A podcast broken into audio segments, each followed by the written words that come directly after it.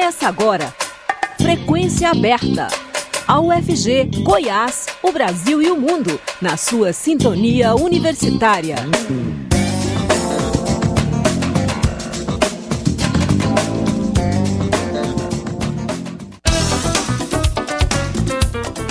Olá, boa tarde. Pontualmente 5 horas está começando Frequência Aberta. Eu sou Rodrigo de Oliveira Sigo com vocês até as 5 e meia da tarde, trazendo as principais notícias de Goiás, do Brasil e do mundo. Você pode nos ouvir também pela internet, no site da Rádio Universitária ou por meio do aplicativo Minha UFG. O Frequência Aberta está disponível ainda em formato de podcast nas principais plataformas digitais. O ex-governador do Ceará, e senador eleito pelo PT Camilo Santana será o ministro da Educação do governo de Luiz Inácio Lula da Silva. O convite a Santana foi feito na última semana e a decisão de aceitar a gestão do MEC não foi anunciada formalmente porque dependia de uma conversa de Lula com a atual governadora do Ceará, Isolda Sela. Ex-pedetista e hoje sem partido, Isolda era o principal nome cotado para chefiar a educação, até o PT reivindicar o comando do MEC. Ela vai ocupar a Secretaria de Educação Básica no futuro governo. Segundo aliados, Lula não queria dar dois ministérios à dupla e a solução foi encaixá-los na mesma pasta. O encontro que ratificou o nome de Camilo Santana para o MEC aconteceu na noite desta segunda-feira em Brasília. Além de Lula e de Isolda, estavam presentes o vice-presidente eleito Geraldo Alckmin, do PSB, e o futuro ministro da Fazenda, Fernando Haddad, do PT. Santana foi eleito para o governo do Ceará em 2014, sob as bênçãos do então governador Cid Gomes e do ex-governador Ciro Gomes, ambos do PDT. Em seu governo, manteve bons indicadores da educação básica e ampliou a cobertura de escolas em tempo integral na rede estadual. Camilo Santana tem perfil discreto e é conhecido pela habilidade política nos bastidores. Formado em Ciências Agrárias pela Universidade Federal do Ceará, Santana atuou no movimento estudantil na juventude. Em 2007, teve sua primeira experiência no executivo ao ser nomeado secretário de Desenvolvimento Agrário pelo então governador Cid Gomes. Eleito deputado estadual em 2010, assumiu a Secretaria das Cidades no segundo mandato de Cid. Congresso fecha acordo por PEC da transição com apenas um ano de duração. Parlamentares entraram em acordo com a equipe do presidente eleito Luiz Inácio Lula da Silva para aprovar uma PEC da transição com um ano de duração e a redistribuição das emendas de relator dispositivo que foi derrubado pelo STF, Supremo Tribunal Federal. Pelo arranjo, a PEC vai manter o valor aprovado pelo Senado de 145 bilhões de reais, mas terá duração de apenas um ano. A proposta inicial era de dois anos. Também vai entrar no texto a decisão de que os 19 bilhões e 500 milhões de reais do orçamento que eram designados para as emendas de relator, o chamado orçamento secreto, serão divididos em partes iguais em outras duas emendas, as individuais e as de controle do governo federal. A duração de um ano foi confirmada pelo futuro ministro da Fazenda, Fernando Haddad ele esteve presente na reunião que definiu o arranjo nesta terça-feira. O encontro começou por volta das 11 horas da manhã na residência oficial do presidente da Câmara, Arthur Lira, do PP, com presença de diversas lideranças partidárias. Com as mudanças, o texto terá que ser dividido agora. Parte dele, que trata das alterações feitas nas emendas parlamentares, vai precisar retornar para a votação no Senado. Segundo as lideranças que participaram da reunião, já há acordo com o presidente da casa, Rodrigo Pacheco, do PSD, para que a proposta seja aprovada ainda nesta semana. Logo após o encontro, os líderes passaram a fazer ligações e enviar mensagens para os parlamentares de cada partido para anunciar o acordo e também mapear quantos votos cada sigla dará à PEC. A expectativa é de que a votação seja rápida, com cerca de 320 votos favoráveis. O único partido que mostrou resistência a uma parte desse acordo foi o Novo. A liderança do partido é contra a possibilidade que a PEC dá ao governo eleito de substituir o teto de gastos por uma nova âncora fiscal por meio de um projeto de lei complementar.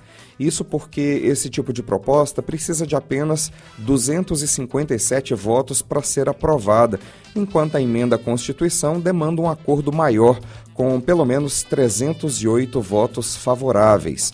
De acordo com líderes partidários que participaram da reunião, Haddad se comprometeu a apresentar uma nova âncora fiscal no próximo ano e o futuro presidente da Câmara só colocará em votação se houver um, amplo acordo.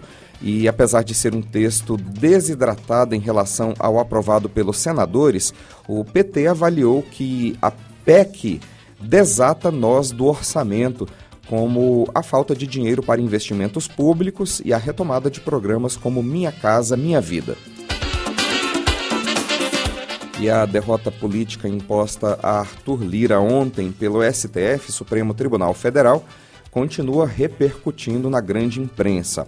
A colunista e articulista de política Mônica Bergamo, do jornal Folha de São Paulo, publicou hoje que a derrubada do orçamento secreto no Supremo estimulou aliados de Lula que fazem oposição ao presidente da Câmara, Arthur Lira, a articular uma candidatura que consiga derrotá-lo na campanha pela reeleição ao cargo. A eleição do novo presidente da casa está marcada para fevereiro.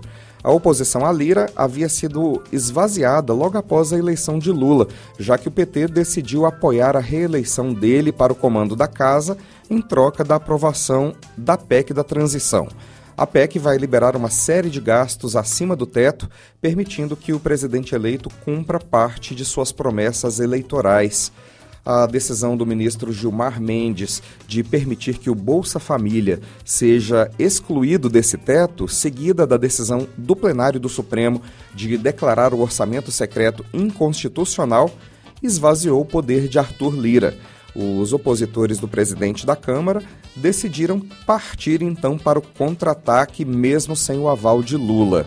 Entre os nomes ventilados para a disputa estão os de Marina Silva, da Rede Sustentabilidade, Guilherme Boulos, do PSOL, e Luciano Bivar, do União Brasil.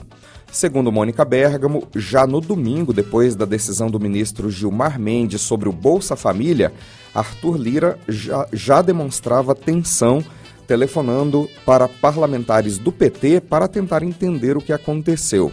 A decisão de Gilmar Mendes foi sobre uma ação apresentada pelo senador Randolfo Rodrigues da Rede. Embora pública, essa iniciativa do parlamentar não foi divulgada e o desenlace pegou Lira de surpresa.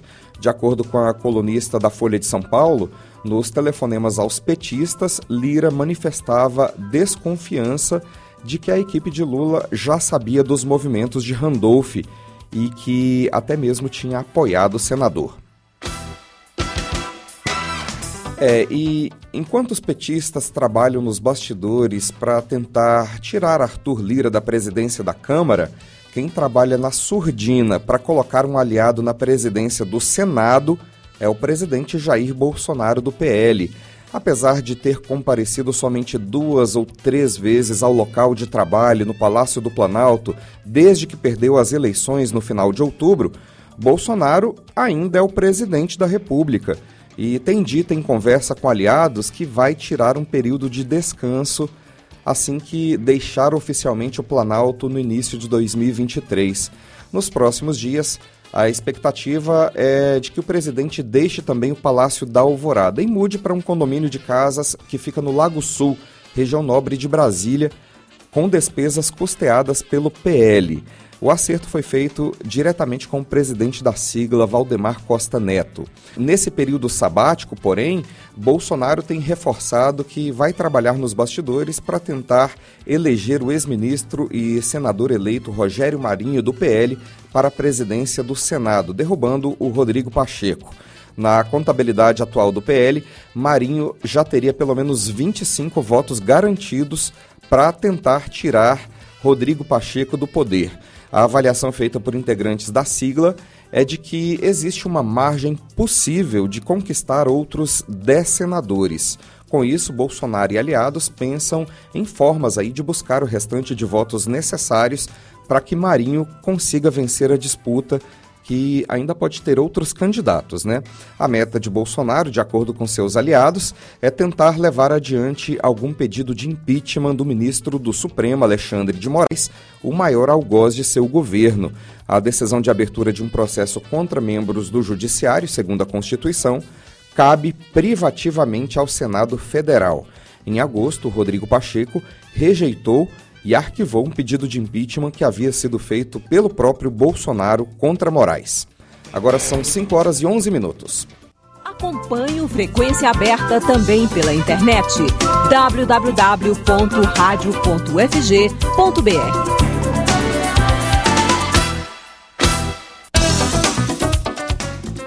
Aprovado no Senado, piso da enfermagem segue para promulgação. Pela lei aprovada hoje, agora os enfermeiros terão direito a um piso de R$ 4.750. Mais detalhes na reportagem de Sayonara Moreno. Foi aprovada nesta terça-feira pelo Senado a PEC que possibilita o pagamento do piso nacional da enfermagem. O texto destina recursos do superávit financeiro, que é o saldo positivo, de fundos públicos e do Fundo Social para financiar o piso salarial. A medida já havia sido aprovada na Câmara dos Deputados. Durante a votação, o relator da proposta, Fabiano Contarato, do PT, destacou que aprovar a PEC é uma forma de reconhecimento pelo trabalho da categoria e lembrou a aprovação do piso salarial anteriormente. Não poderia ser mais oportuna até em reconhecimento em extraordinário trabalho dos enfermeiros, técnicos de enfermagem, auxiliar de enfermagem, parteiras, sobretudo durante a pandemia da Covid-19. O Congresso Nacional estabeleceu um piso salarial para essas categorias. Inicialmente promulgou a emenda constitucional 124. Em 4 de agosto foi publicada a lei que fixou o piso salarial em 4.750. Os recursos previstos na PEC serão destinados para a composição do piso salarial nacional de enfermeiros e enfermeiras que atuam no setor público, nas entidades filantrópicas e em serviços que atendem pelo menos 60% de pacientes pelo SUS. O piso salarial da enfermagem já estava aprovado pelo Congresso. No entanto, o ministro do Supremo Tribunal Federal, Luiz Roberto Barroso, suspendeu a medida. Segundo ele, não é possível pagar um piso sem definição da origem desse orçamento. Com a aprovação da proposta de emenda à Constituição, Fabiano Contarato diz que o problema está resolvido. A PEC apresenta solução para o problema identificado pelo STF, razão pela qual não há motivo para subsistir a suspensão da vigência da lei, pelo menos em relação às finanças públicas e em relação à aplicabilidade às entidades filantrópicas. A PEC aponta as fontes de recursos para financiar o auxílio, quais sejam o superávit financeiro dos fundos públicos do Poder Executivo, o Fundo Social instituído pela 10352 de 2010. Em 2022, somente o superávit financeiro dos fundos somou 20 bilhões, valor mais do que suficiente, portanto, para financiar o piso salarial por ano. Com a aprovação, a categoria passa a ter um piso de R$ 4.750. É um valor referência também para o cálculo de técnicos de enfermagem, que ficam com 70% do valor do piso, e auxiliares e parteiras com 50%. Agora aprovada nas duas casas, a PEC segue para promulgação em sessão solene a ser convocada pelo presidente do Senado, Rodrigo Pacheco. Da Rádio Nacional em Brasília, Sayonara Moreno. E hoje, dia 20, é o último dia para os empregadores pagarem a segunda parcela do 13º salário. O pagamento é devido aos trabalhadores com carteira assinada, urbanos e rurais, incluindo os empregados domésticos. Quem trabalhou por pelo menos 15 dias durante o ano tem direito a receber o 13º proporcional. O prazo para a primeira parcela terminou em novembro. Segundo o DIESE, Departamento Intersindical de Estatística e Estudos Socioeconômicos, cerca de 85 milhões de brasileiros recebem o 13º neste ano. Ainda de acordo com o DIESE, o rendimento extra deve injetar 250 bilhões de reais na economia. São 5 horas e 15 minutos, a gente volta já com frequência aberta. O Frequência Aberta volta já. Universitária Goiânia. Música, informação e diversidade cultural. Uma emissora da UFG. Olá, eu sou Márcio Aquilissardi e convido você a ouvir Memória do Rock, um programa que chega a você por uma parceria com a Rádio Câmara. O programa relembra artistas e bandas, grandes canções, histórias e curiosidades do período clássico do rock e também resgata nomes esquecidos da fase mais marcante da música. Espero sua companhia toda semana em Memória do Rock. Todo sábado às nove da noite, com reprise na quarta às oito da noite. Uma parceria Rádio Câmara na Universitária. Estamos apresentando Frequência Aberta. Banco de Sangue do Hospital das Clínicas da UFG lança campanha Natal Solidário. O objetivo é chamar a atenção para a doação de sangue que cai em períodos como Natal e o Ano Novo. Eu vou conversar sobre a campanha com a Letícia Aparecida Silva, que é a bióloga responsável pela gestão de qualidade do Banco de Sangue do HC, que é vinculado à EBSER, Empresa Brasileira de Serviços Hospitalares. Olá, Letícia, tudo bem? Tudo bem, Rodrigo, boa tarde. Boa tarde. Letícia, como é que estão os estoques do Banco de Sangue do Hospital das Clínicas? Então, nós enfrentamos muitos desafios nesse período de final de ano, de festividades. As pessoas estão envolvidas né, em viagens, festividades de final de ano, então as doações normalmente tendem a cair. E aí, nesse período, as doações caem, mas as nossas demandas transfusionais não, elas mantêm. Então, a gente tem esse desafio de manter o estoque mesmo com a demanda né, contínua, porque os nossos pacientes são pacientes de doenças crônicas, de leucemias, diversos tipos de câncer, anemia falciforme, também atendemos a maternidade, bebês, a pediatria. Então, a nossa demanda não diminui, mas a, os estoques, sim, infelizmente. É, nesse período, como você mesmo disse, os doadores tiram férias, viajam, né, e acabam não aparecendo mas os pacientes continuam precisando do sangue. Por isso que a campanha Natal Solidário busca e justamente mobilizar quem não viajou, principalmente, para comparecer ao banco de sangue para doar, né, Letícia? Isso, justamente. E nós aqui atendemos muitos pacientes, Rodrigo, que são do interior. Então, às vezes, não tem uma rede de apoio aqui, não tem aquelas pessoas que possam vir fazer a doação. Então, nós precisamos que as pessoas que moram aqui em Goiânia, que têm saúde, que têm condições, que ainda estejam, que não tenham viajado, venham doar. Uhum. Nós precisamos muito dessas doações justamente por causa do público, né, de pacientes que nós atendemos, como eu disse, do interior.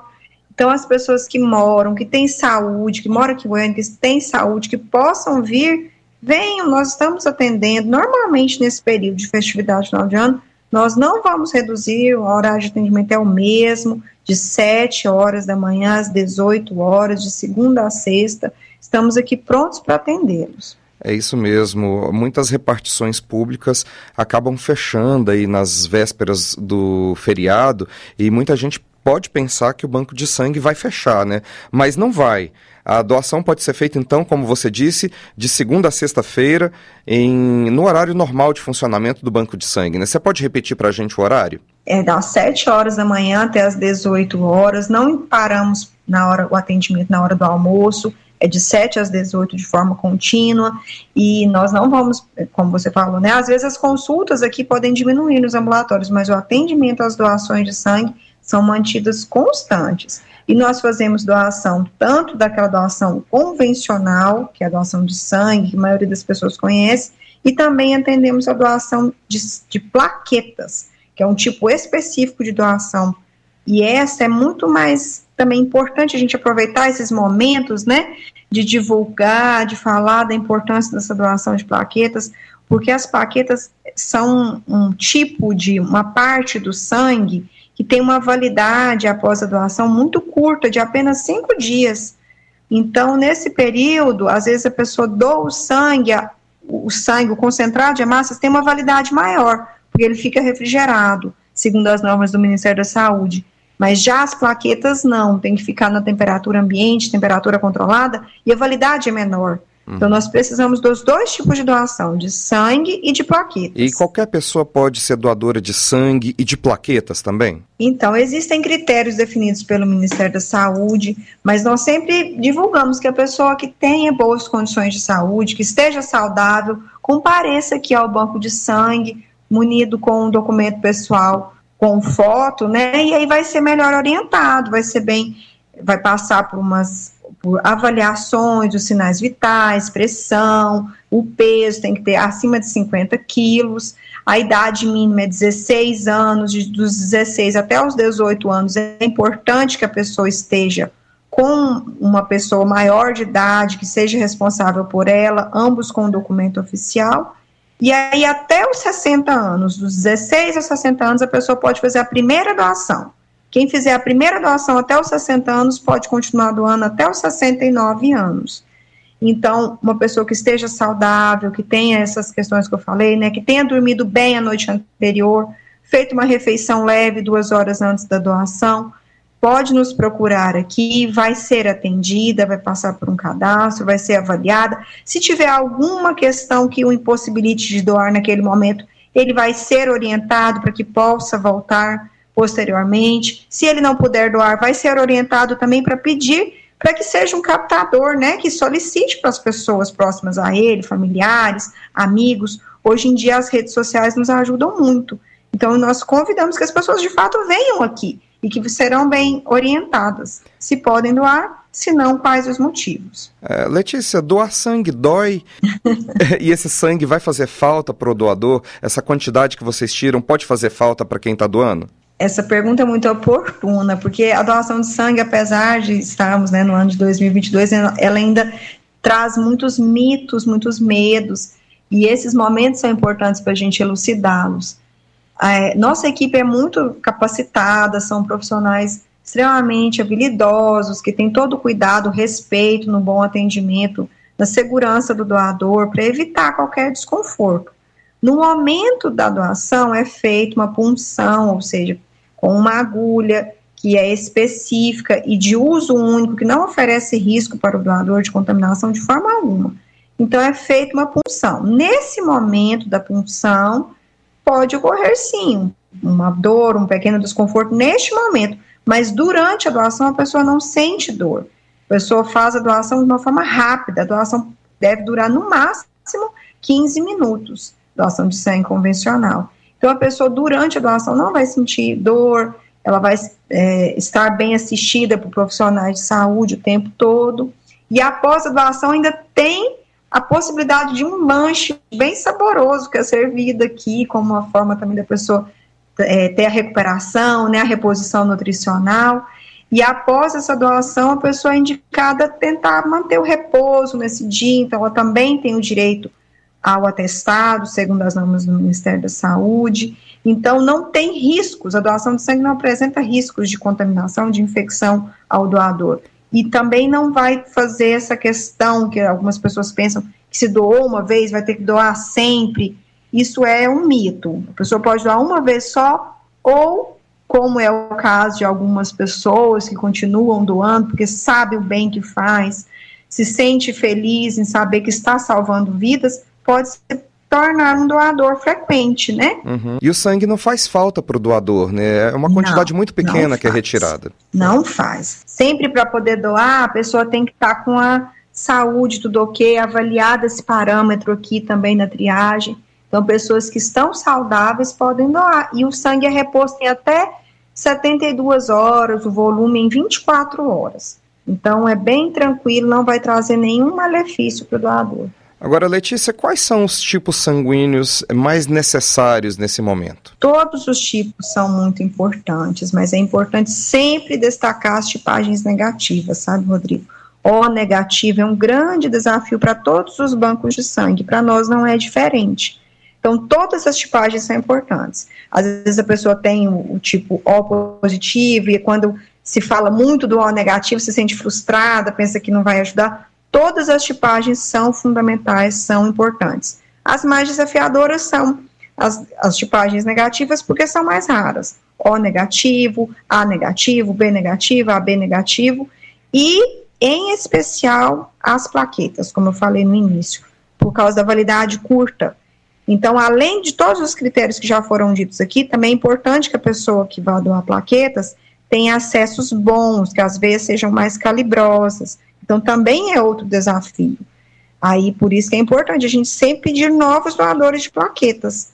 Os, as tipagens negativas e as plaquetas são os nossos maiores desafios nesse momento. Letícia, fala pra gente onde é que fica o banco de sangue do Hospital das Clínicas da UFG e chegando lá o doador procura quem? Nós estamos aqui localizados no setor leste universitário, na primeira avenida, mesmo aqui nas, nas instalações do prédio antigo do Hospital das Clínicas. Estamos ao lado do Serof, existe um portão de fácil acesso aqui.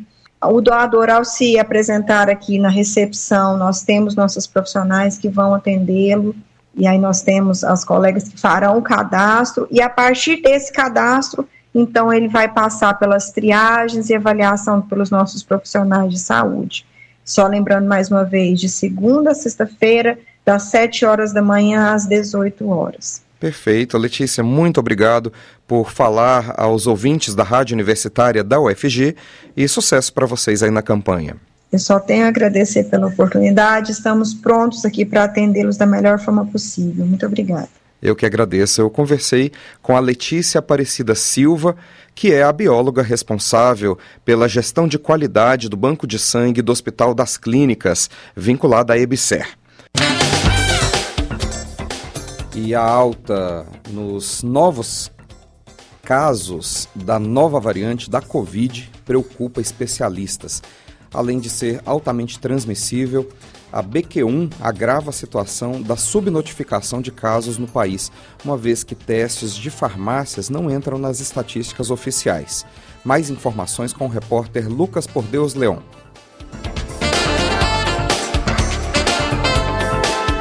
A alta no número de casos de Covid-19 no Brasil, causada pela nova variante BQ1 da Omicron, preocupa especialistas diante das festas de fim de ano. Além de ser altamente transmissível, agrava a situação a provável alta subnotificação de casos no país, uma vez que os testes de farmácias não entram nas estatísticas oficiais.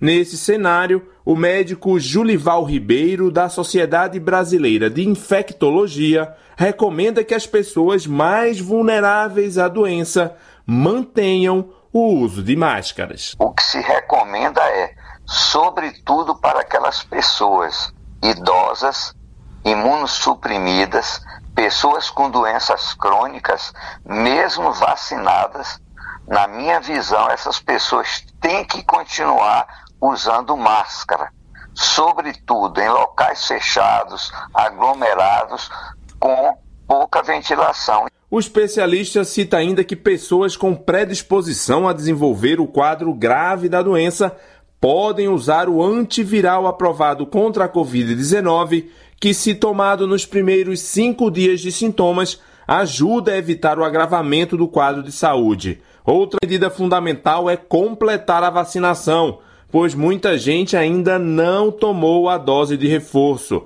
Ainda que a pessoa não seja do grupo de risco, o infectologista Julival Ribeiro lembra que a síndrome da Covid longa é um fator que deve preocupar.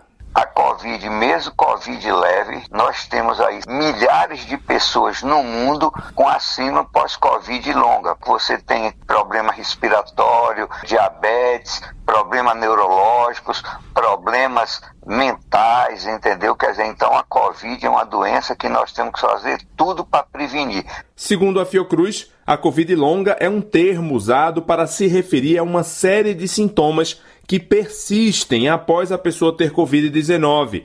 Podem ser tanto sintomas prolongados da infecção quanto complicações secundárias causadas pelo vírus.